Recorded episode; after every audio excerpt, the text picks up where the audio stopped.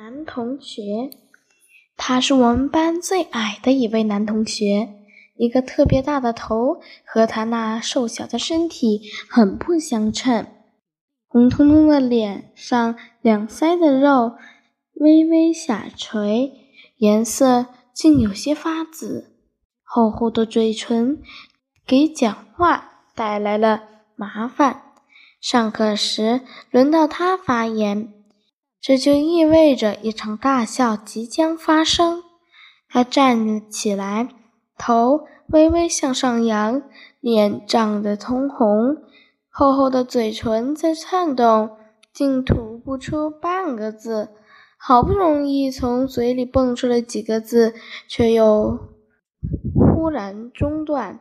他的头好像一下子又长大了很多，随着。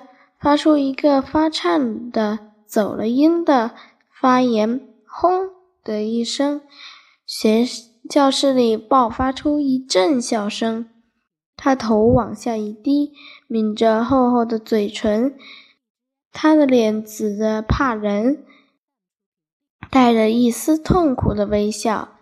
他这一丝苦笑，像影子一样，在脑海里中。一遍又一遍的出现，同学们的笑声也一遍又一遍的回响在我耳边。